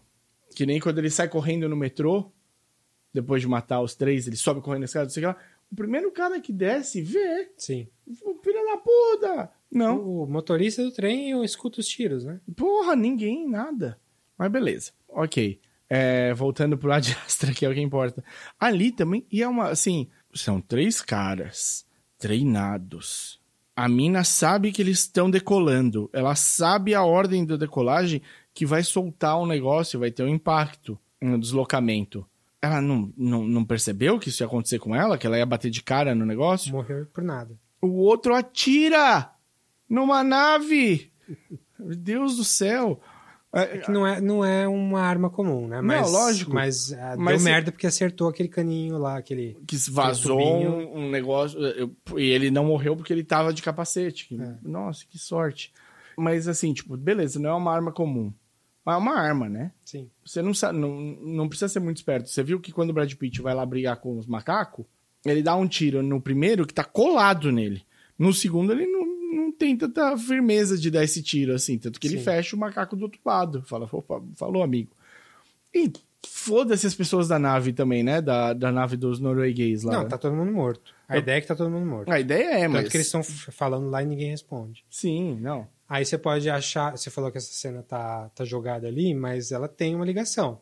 Hum. Porque são, é o macaco, que é a, a- Ah, a lá. criatura, O 2001. se voltando contra os criadores, que são os humanos que estão ali tentando Hum. estudar a gravidade e tal. Então, mas alguém já fez melhor isso ah, aí, né? lógico. mas também ninguém vai fazer filme de espaço nunca. Não, lógico que pode. Eu, eu, eu- eu- expliquei pra Marina. A minha, eu fui com a minha namorada. e falei, ó, vai ser um filme mais lento, mais cabeça, mais... Você fez um mansplaining pra ela, é isso? Não, eu só preparei ela pra treta. Falei, ó, vai ser um filme mais lento, mais cabeça, mas vamos lá, porque o Davi falou que quer, quer fazer o, o episódio com isso aí, vou assistir, vambora. Deve ser bom. Sentamos lá, assistimos, no final eu falei, desculpa. Aí eu, eu expliquei pra ela, falei assim, olha... Mas ela dormiu? Não, eu. Eu pesquei por três vezes por 15 segundos em cada uma. Porque aí eu acordava por um, eu ter de falar, fazer isso aqui com você hoje. Dois, era mancada com ela. Eu carreguei ela e eu vou dormir, tipo, não ia dar certo. Então, em seguida, eu dava aquela piscadinha e falava, volta, volta, volta, volta. Agora, com você falando, eu entendi aonde te pegou. Concordo super com algumas coisas de world building, que poderia ser muito melhor explorado, mas não é. E aí, lógico que eu fico chateado. Se fala, ele lança São, São Cristóvão, lança não sei quem, lança... Mas não desenvolve. Mas não é pra desenvolver, é world, é world building. Sim, É pra, pra temperar. É tipo, você chegou na Lua no voo comercial, primeiro, você pede uma toalha pra ir pra Lua, é 130 dólares uma toalha. Aí você chega na Lua, é um aeroporto que tem um Applebee's ali. É, e é, é tão chato quanto qualquer aeroporto daqui da Terra. sim, vai ser. Tomara. Ele vai de voo comercial. Aí, ah, é- aí fala, lembramos que a Lua é- não tem nações, então cuidado porque tem território disputado. E aí tem piratas lunares. Sim. Então esses são, são temperinhos, assim, que informam algum tema do filme, mas não são necessários para o tema do filme. Eu, eu- me pegaram bastante porque eu não estava esperando essas coisinhas e eu acho que são coisas plausíveis e interessantes. assim. Sim. Mas é, é, é, você, não, você não acha que essas coisas acabaram te dando o flavor pra você gostar do filme? Sim, porque, assim, eu gosto da, do Sem plot isso, do filme. talvez você não gostasse. Eu gosto do plot do filme, pelo menos da, da ideia da coisa. Eu acho que ele é em alguns momentos. Eu acho que, primeiro, os monólogos são praticamente todos desnecessários. Eu acho que dá pra saber o que ele tá sentindo, ou deveria dar pra saber o que ele tá sentindo, sem ele precisar falar. Sim. A história toda do pai dele tá muito esquisita, porque antes dele chegar lá, você já sabia que o pai dele tinha matado um monte de gente para continuar os, os experimentos. Mas você não sabia até chegar lá que o motivo da surge tá acontecendo era um acidente. Você achava até então Que era culpa dele. que era, que era de propósito. Loucura, Que loucura. ele tá loucão, ele tá querendo matar o universo. Você chega lá, ele fala: Não, então, que eh, os caras se rebelaram contra mim, quiseram escapar e causaram esse problema.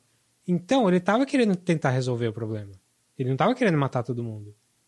Então, por que ele não tava respondendo pra Terra e falando: Olha, eh, eu matei todo mundo pelo bem do nosso experimento, mas uma das coisas que eles fizeram antes de morrer, antes de eu matar É eles, sacanear o experimento. é, não sacanear, né? Eles queriam fugir. E aí deu merda, deu um acidente e aconteceu aquilo. Então, peraí que eu vou tentar resolver, tá bom? Terra, não precisa mandar ninguém aqui, não. Eu tô tentando resolver eu mesmo. Ele não fala isso. E ele se comunica com a Terra, com Marte, né? Porque ele vai até Marte lá e você sabe que o pai respondeu, você só não sabe o quê. Sim. E- E você não sabe o que é até agora. É, é, então é uma mancada do filme, porque se realmente ele aquilo foi um acidente, ele devia estar tentando consertar, e devia estar avisando. Então não precisava ter mandado ninguém pra lá. E teoricamente ele responde a chantagem emocional do filho, que é quando o filho faz aquele drama. E aí o filho chega e ele fala: Não ligo pra você. É. pois é. Ok. Ai, não, porque nós vamos juntos continuar explorando. Onde, Imagina o que poderíamos fazer juntos, né? É, como? é, eu gosto da temática pai e filho, eu acho que ela tá mal explorada. Cara, é uma É isso. temática que sempre me pega. Pais e filhos, sempre me pega. Funciona every time. Eu sempre entendo o cara que quer fazer o pai se orgulhar, ou, tipo, as dificuldades de crescer na sombra. Tipo, se bem feito, esse tipo de assunto pega quase todo mundo. Porque as relações familiares são sempre complexas. Mesmo que você não tenha pai, você tem uma figura paterna. Que seja um amigo que você considera um pai. É, não, ou se não tiver um pai, seja uma mãe, você vai ter esse, esse mesmo tipo de coisa. Você vai querer dar orgulho, você vai querer. é, não importa. é, os pais, pai. Relação filial existe Exato. independente da família. Exato. E essa é uma relação sempre muito complicada. É sempre cheia de problemas, é um prato cheio para psicologia. E tudo acaba voltando para isso, de certa maneira. Porque é como você começa a se, relacionar com o mundo. Sim. E o filme realmente deixa a desejar na- nos finalmente. Mas É. eu acho que ele, ele começa o assunto bem. Eu achei, assim, um filme que é bonito, bem trabalhado, no, no, no sentido... Você foi no, num lugar certo, que é o world building. Eu falei, poxa, tá, tá ótimo, os cenários estão muito bons, as coisas estão ótimas. Os piratas realmente é um, um lance muito legal. Eu acho que a batida do carro com, em, gravidade lunar foi muito bacana. Eu acho que eles demoraram muito tempo para começar a agir, in- inclusive. Mas é legal, achei tudo, ach- achei isso bacana, mas o filme é arrastado, ele é mais lento do que precisa. Todos os filmes de James Gray que eu vi são arrastados. né? Então ele é mais eu lento. quase dormi no, no Imigrante algumas vezes também. É foda. E aí, tipo, isso tira um pouco do tesão. E quando ele não entrega emocionalmente, você não tem um res- uma resolução interna pra você e nem pro filme. E aí o filme deixa a desejar nesse ponto, porque o- o- se essa é a grande história, a principal história, ela não é boa. É, assim, chegando, o filme chega na conclusão, estamos todos sozinhos, Ótima no conclusão. universo, em relação com Deus e na relação pai-filho e individualmente todo mundo vai morrer sozinho, etc. Beleza. É, faltou um lacinho aí, faltou amarrar essa ideia toda, porque ele voltar para a Terra e realmente ter essa semi-redenção é um problema. É. E, E- o e- filme chama Ad Astra, o filme chama Ru- Rumo às Estrelas, é, uma- é Uhum. tipo é meio que uma tradução quase literal do latim. Uhum. E eles não vão para as estrelas. É. Não, e- Netuno e volta. Ele tinha que acabar indo adiante. E ele não foi adiante. Porque ele indo adiante, o tema de solidão fica mais forte, não tem essa redenção que não precisa ter. e ele ultrapassa o pai. É. Por que, que não teve esse final? Não sei. Pensando agora também. É, ia, ser um- ia ser mais interessante. E seria super fácil de filmar. É. Para que a Liv Tyler já era inútil, continua inútil. Uhum. Tem, tem porquê. Ele, de certa maneira, o, é um filme que pergunta se nós somos, se nós vamos seguir os erros dos pais, né? De certa maneira, porque é o que ele é o que ele tá fazendo, ele afasta todo mundo, ele não liga, ele o, em primeiro lugar tá a carreira dele, tá o que ele quer fazer com a vida dele. E aí eu acho que talvez a volta dele, a aparição da Liv Tyler no fim, é mostrando que não, nós não precisamos erra- fazer os erros dos pais. É, mas tá, tá bem mal feitinho. Opa, até o enquadramento tava ruim. Mas legal. Não veja com sono. Se eu posso te dar alguma dica. Se É, você eu se- vi durante a tarde, então sem zero É, sono. eu vi 21 e 40, foi um desafio. Se você tiver na dúvida aí, se você resolveu ouvir o- o- os spoilers para ver se você queria assistir o filme, é o que eu posso te dizer. Não veja com sono, porque vai ser difícil. Eu não achei tão arrastado, não, sinceramente. É? Eu, é, não, não me senti cansado. É, eu acho que um, um pouco por esse world building, assim, foram, foi tão temperadinho durante o filme todo que não me cansou. É, mas ele é, ele não é um filme tão bom quanto os filmes que ele que ele Que é que ele. tá no mesmo time, assim. Sim. Tipo, que a gente falou, Interstellar, 2001, óbvio, mas É, o não... Interstellar, ou até o Martian, assim, que é Martian- mais pulp, É. é, ele é mais dinâmico, mais bem feitinho. Não, Martian é apesar, pop, de né? ter, apesar de ter um final também fraquinho. Questionável. Mas é, o final é Hollywood, porque ele é pop. É. Ele, ele se propõe a ser um filme pipoca. Você vai torcer por um cara que você sabe que vai conseguir. É aquela coisa.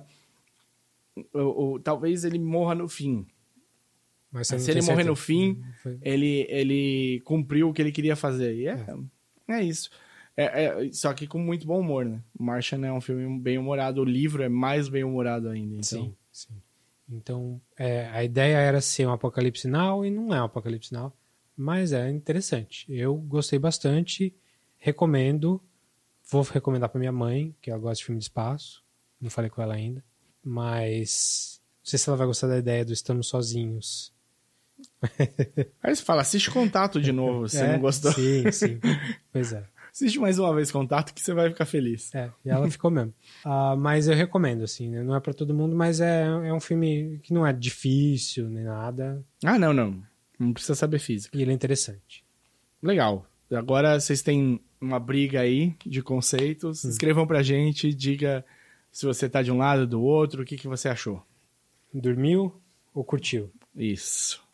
Então, para fazer isso, você acha a gente no no e-mail, no podcastcatchingup.gmail.com ou no Facebook, no facebook.com.br podcastcatchingup ou no Twitter e no Instagram, que nós temos a handle arroba podcatchingup. Ou se você quiser falar, mano, Davi tá muito louco, a Diastra dá sono pra caralho, escreve pra arroba o desinformante. Vai chamar, vai falar de mim pra você, é isso? Isso, pra gente falar mal dele junto. Tá. ou vice-versa, no arroba dedonato. Maravilha. Valeu, pessoal. Até mais.